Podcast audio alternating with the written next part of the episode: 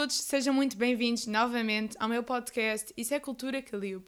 Estamos aqui de novo para mais um episódio, este sendo oficialmente o episódio 1. Uh, e hoje decidi trazer também a vertente vídeo para este podcast. É verdade, achei que seria giro pesquisar mais sobre este lado, porque sei que há muitas pessoas que preferem ouvir os seus podcasts através do YouTube, vendo as pessoas falar. Eu, por acaso, acho muito mais prático a descarregar o episódio no Spotify e andar a ouvir com ele, andar a ouvir o, o episódio. Mas, bem, eu estou aqui para agradar a todos os gostos. Por isso, bem, aqui estamos nós. Estamos na minha marquise, espero que gostem. Eu achei que seria um ambiente engraçado para vos trazer. E estou aqui com a minha camisola dos Beatles, é verdade. Uh, sou uma mega fã dos Beatles, mas mega. Primeira vez que eu ouvi Beatles, não me lembro qual foi, mas este, esta minha paixão começou porque o meu pai costumava levar-me a minha e a minha irmã à escola quando nós éramos mais novas, tipo até ao quarto ano. E todos os dias de manhã nós íamos do carro e o meu pai punha os Beatles a dar. Eu não sei se foi todos os dias, eu sou um bocado uma pessoa exagerada quando conta histórias, mas muitas vezes de certeza. E então, desde muito nova que eu ouço os Beatles e eu adoro os Beatles são a minha banda favorita e começou aí a minha paixão. Acho que por acaso, esta é uma história uh, que eu tenho do meu pai que é assim muito amorosa, digamos. Mas sim, bem, continuando. Uh, eu hoje queria-vos falar sobre esta palestra a que eu fui na quinta-feira passada. Fui com a minha amiga Matita, ela era suposto estar aqui hoje também a ajudar-me a fazer o podcast mas ela infelizmente não conseguiu vir e eu tinha que despachar isto porque esta coisa de ser semanal tem uma timeline. Uh, por isso estou aqui sozinha. Há certeza que vem da próxima vez que ela puder. Bem, e então o título desta série de palestras é Ciclo da Filosofia, Ciclo, Ciclo de Filosofia, Pensar o Humano, Grandes Temas da Filosofia Ocidental. Uh, o moderador, não é moderador, é o orientador e também a pessoa que fala, é o professor Miguel Santos Vieira. Ok. Um, é assim, eu e minha mãe, minha mãe é a minha parceira destes programas culturais na maioria das vezes. Um, e então nós, há cerca de um mês, talvez mais do que isso, não, há um mês, fomos ver eh, esta apresentação de um programa que agora está a passar na RTP1, chamado A Outra Escola. Mesmo, mesmo interessante, fala sobre os vários tipos de ensino e as várias escolas e até trata do ensino doméstico, coisa que eu acho que nós falamos pouco hoje em dia. E, por exemplo, eu não conheço ninguém que tenha ensino doméstico, acho que também não há muitas pessoas que o tenham, principalmente pessoas mais crescidas, mas também nunca conheci ninguém que o tivesse e talvez seja algo que seja interessante investigar. Eu acho que nós somos todos muito preconceituosos com este tema. Eu também um bocado, eu penso, ah, mas é bom ter eh, trabalhos em equipa e Acho que a parte mais essencial da escola é aprendermos a lidar com os outros, não tanto aquilo que nós aprendemos uh, das matérias, mas antes aprendemos a lidar com os outros, aprendemos a lidar com datas, aprendermos, aprendemos a trabalhar principalmente. E quando estás, quando está em casa, não sei se tem esta disciplina, uh, claro está que os miúdos podem ter. Uh, podem ter contacto e trabalho de equipa fazendo atividades extracurriculares. Isso, acho que é algo que se calhar até de certeza que é algo que vale a pena ouvir e por isso acho que, acho que este programa deve ser mesmo giro. Eu vi os dois primeiros episódios, não sei se já saíram mais entretanto, mas bem, continuando. Eu e minha mãe fomos ver esta apresentação e depois, quando saímos, fomos ver uh, um montão de panfletos cá lá na entrada do CCB para ver se encontrávamos programas giros para fazermos juntas. E então eu vi esta série de palestras, são cinco palestras, é durante o mês, é o mês de outubro e de 17 de outubro a 15 de novembro. E é todas as quintas-feiras, das 7 às 8. É mesmo giro, cada, cada sessão acho que custa 5 euros, por isso, se quiserem uh, inscrever-se, venham. Se forem, digam, porque assim podemos nos juntar. Mas a minha mãe não pôde vir a semana passada, que foi a primeira sessão, e então eu fui com a minha amiga Matita. Uh, o tema que nós tratámos na, na sessão, eu tenho aqui o meu caderno, porque eu sou muito organizada e muito pouco tecnológica. Uh, e então, o primeiro.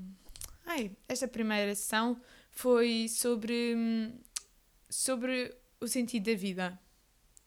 E eu achei bastante interessante porque eu também falei bastante sobre o sentido da vida. Talvez não, não tanto o sentido da vida, mas acho que está um pouco relacionado com esta procura pelo eu uh, no episódio anterior. Uh, por isso achei que achei engraçada a interligação entre os temas. E há aqui várias ideias que eu apontei. Acho que a ideia que mais me ficou retida foi. Esta aqui não tem nada a ver com o sentido da vida mas foi que o conhecimento advém da nossa capacidade de nos sentirmos vulneráveis e expostos, de admitirmos que somos ignorantes. Ou seja, nós só, só, só vamos aprender algo se admitirmos que não sabemos. Estou-me a explicar mal.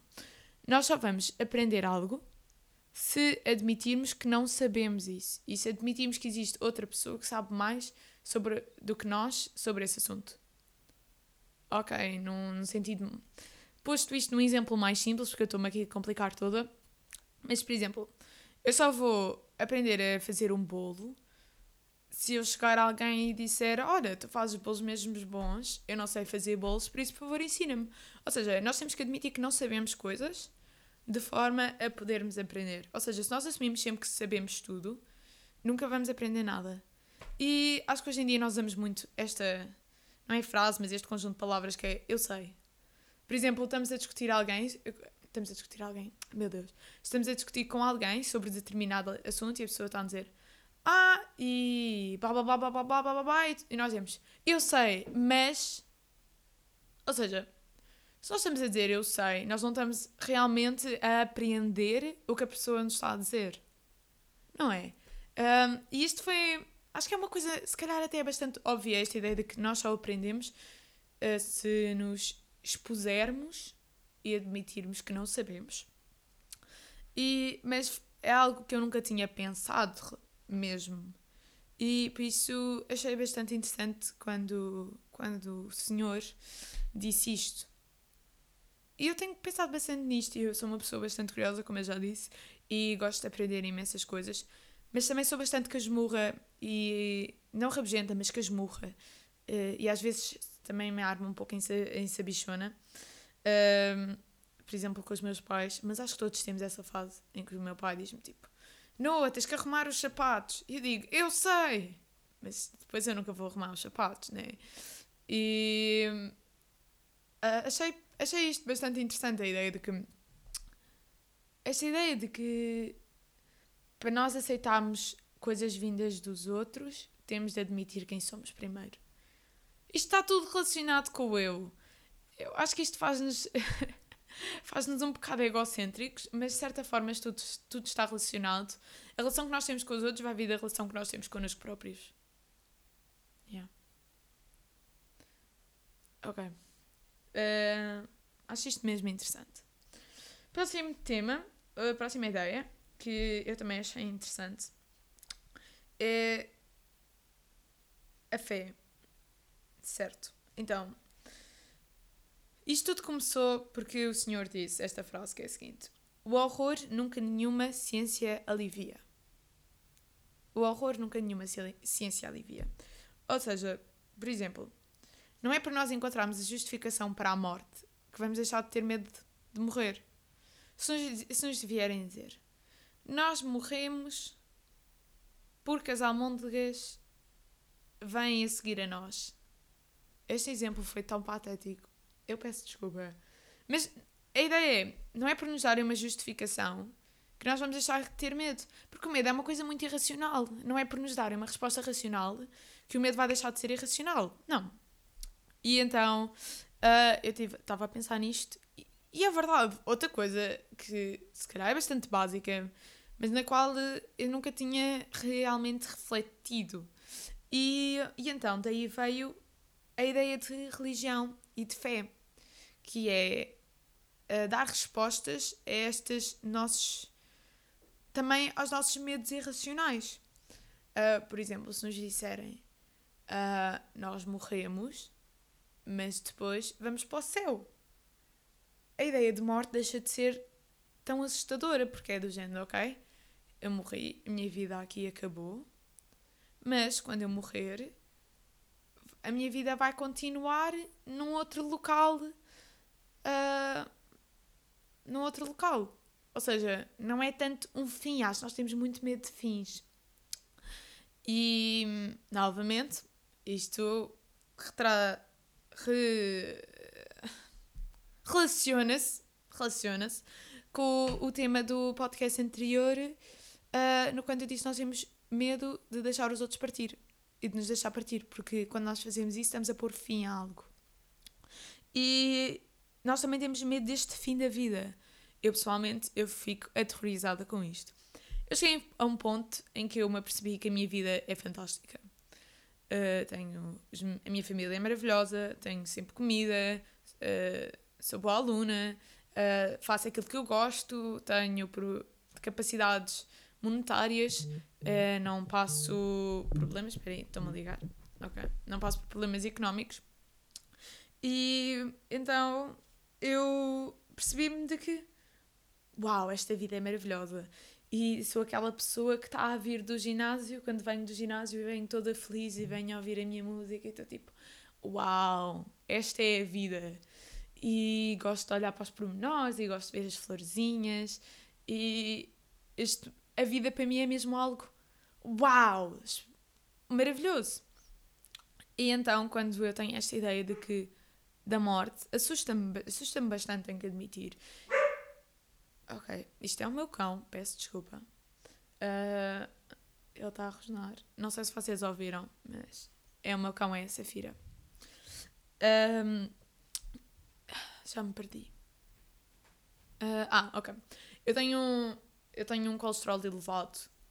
Não é assim um problema, uau, mas basicamente uh, a minha explicação, não muito boa científica disto, é que eu tenho demasiada gordura no meu sangue.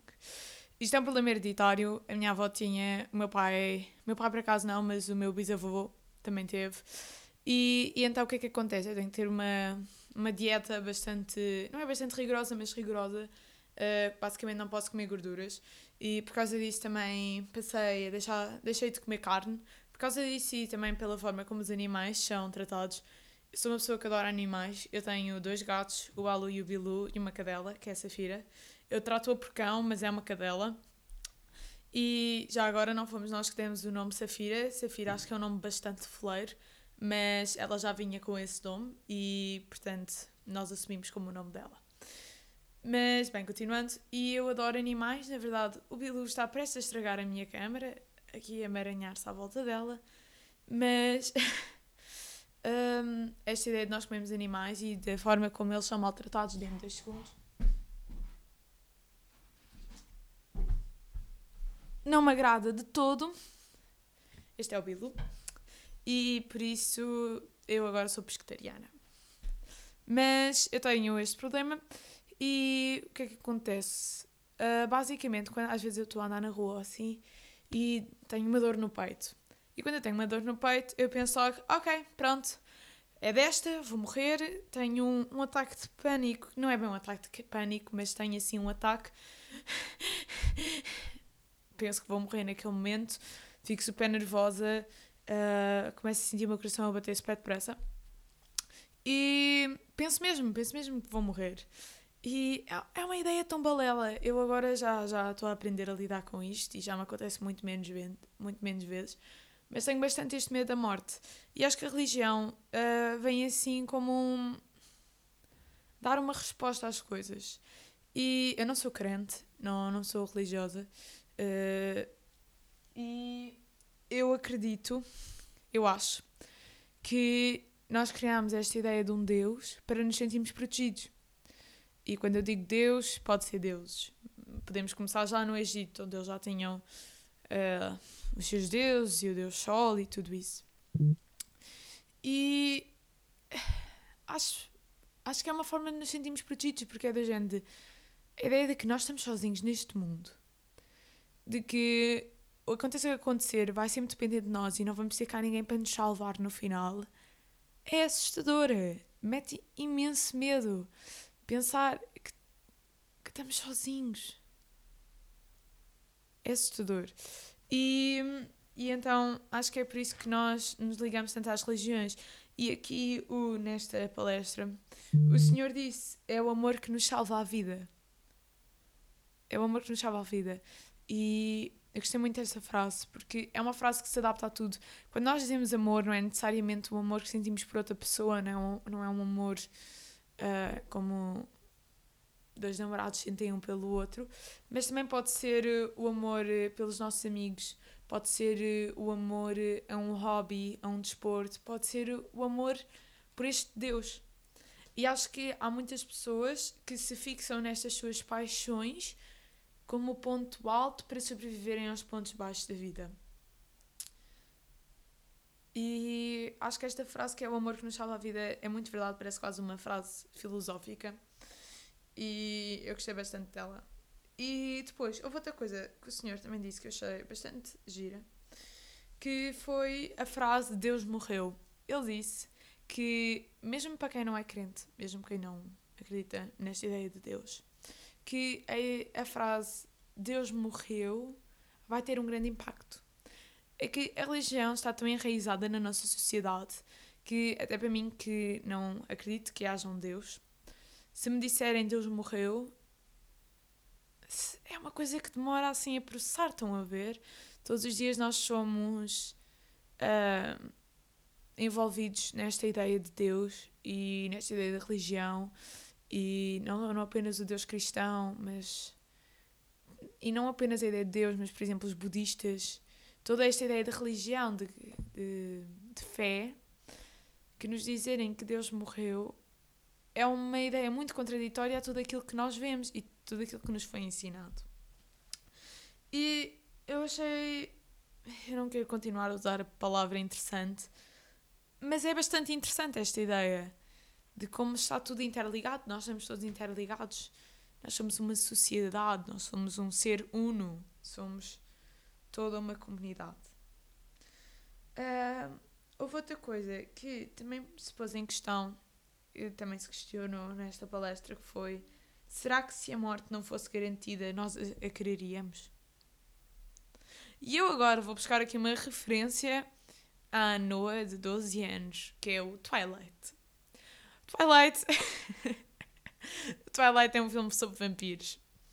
Um, é verdade, quando eu era mais nova, pai, no sétimo ano, eu devorava livros, mas devorava e estas trilogias e sagas de futurísticas e de ficção e de fantasia deixavam-me louca. Eu li os Twilights todos e aqueles são livros assim, tipo, dois dias cada um. Nem estou a brincar, eu vivia para aquelas histórias.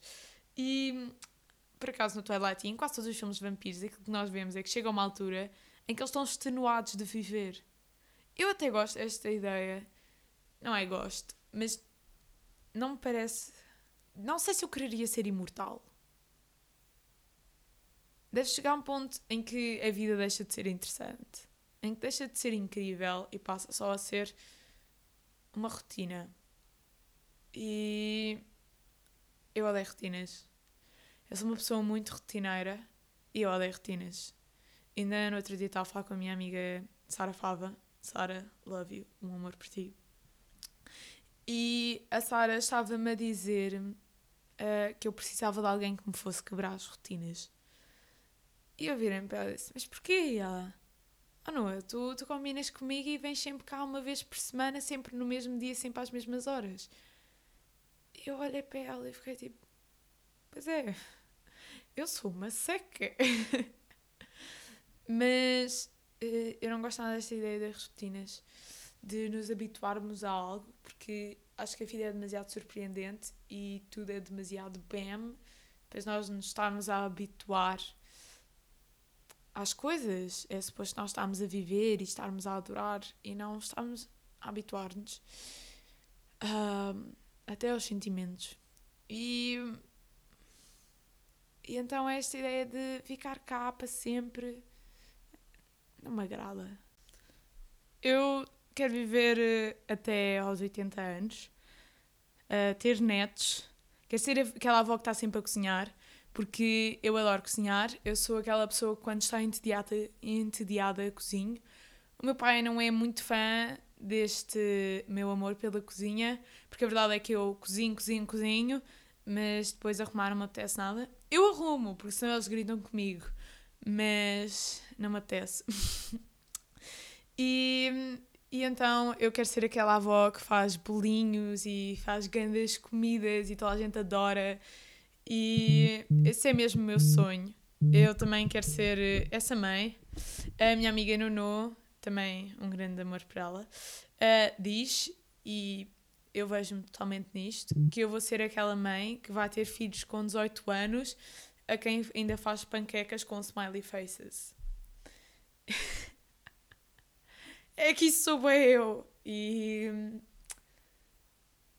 acho que a vida tem que ser vivida no período que temos. Acho que todas as coisas têm que ter um fim, da mesma maneira que tu tens um início. E por vezes o fim e o início são um ciclo. Por exemplo, eu acredito na, nisto que o budismo diz. Não sei se é assim exatamente que dizem, uh, mas a minha mãe era budista e ela explicou-me mais ou menos isto. Mas que é: temos a linha da vida e nós vivemos e morremos e voltamos a viver. Mas por vezes, quando nós voltamos a viver, não é necessariamente eh, no corpo de um outro ser humano, pode ser simplesmente numa flor ou numa árvore.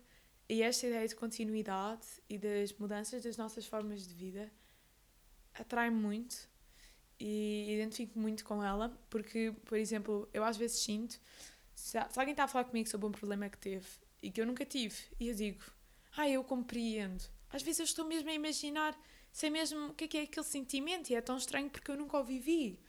E às vezes acho que isso é uma ligação às nossas vidas anteriores. E acho que há pessoas que nasceram agora e têm o seu começo agora, e há outras pessoas que já estão. Não é a sua primeira vida, já viveram mais vidas, e acho que isso também se nota muito na maturidade de uns e dos outros. Um, eu gosto de pensar que eu sou uma alma velha. Uh, a minha amiga Clara é que, é que me disse isso outro dia, e eu fiquei bastante feliz com isso, porque gosto de pensar que sou. E, bem, acho que estamos todos aqui a crescer. E acho que a ideia de, de que há um fim é assustadora, mas ao mesmo tempo não é. É natural, sabem? Nós não queremos, mas vai acontecer. E aí pode ser o início de algo totalmente novo. E eu adoro inícios. E os inícios temos que ter os fins. Até, até uh, os estádios do Freud uh, passam por. Uh, estádios de Freud é. Temos o início de um estádio, depois ocorre assim algo, um problema que nos faz ter que reagir e depois aí é que mudamos para o próximo estádio. Por exemplo, o nosso primeiro estádio é o oral. Ele diz que nós temos prazer sexual, um prazer que é sexual, por exemplo, uh, ao mamarmos, que está a nossa zona erógena é a boca. E então nós mamamos nas, ma nas mamas da mãe e que sentimos prazer nisso. E depois, quando ocorre o desmamamento, é, uma, é um acontecimento brusco na nossa vida que faz com que nós de repente tenhamos conhecimento da realidade e a partir daí é que passamos para o próximo estádio. E eu aqui introduzi Freud aqui no meio. Mas bem, já está a fazer tarde, já passaram 24 minutos. E eu não quero fazer deste podcast um podcast com episódios longos. É verdade, queria-vos agradecer a todos, todos, todos pelo amor gigante que eu tenho recebido, por todas as pessoas que vieram falar comigo pessoalmente e por aquelas que mandaram mensagens, tanto as pessoas que eu conheço e os meus amigos, como as pessoas que eu não conheço. E muito obrigada. Uh, também obrigada ao meu vizinho João, que me ensinou a usar um microfone sem estar basicamente a cuspir para cima dele, o que eu acho que é bastante essencial. Uh, se calhar continuo sem estar a fazer isto bem, mas estou a aprender. E então vamos acabar com o nosso poema da semana, da minha querida poetisa Sofia de Melbreiner, Sofia de Melbreiner Anderson, que é a minha poeta favorita. A seguir a Matita, Matilde Liz. Um, e então eu quero ler este poema que é O Jardim. que fala sobre o tempo e diz assim: Alguém diz, aqui antigamente houve roseiras, então as horas afastam-se estrangeiras, como se o tempo fosse feito de demoras.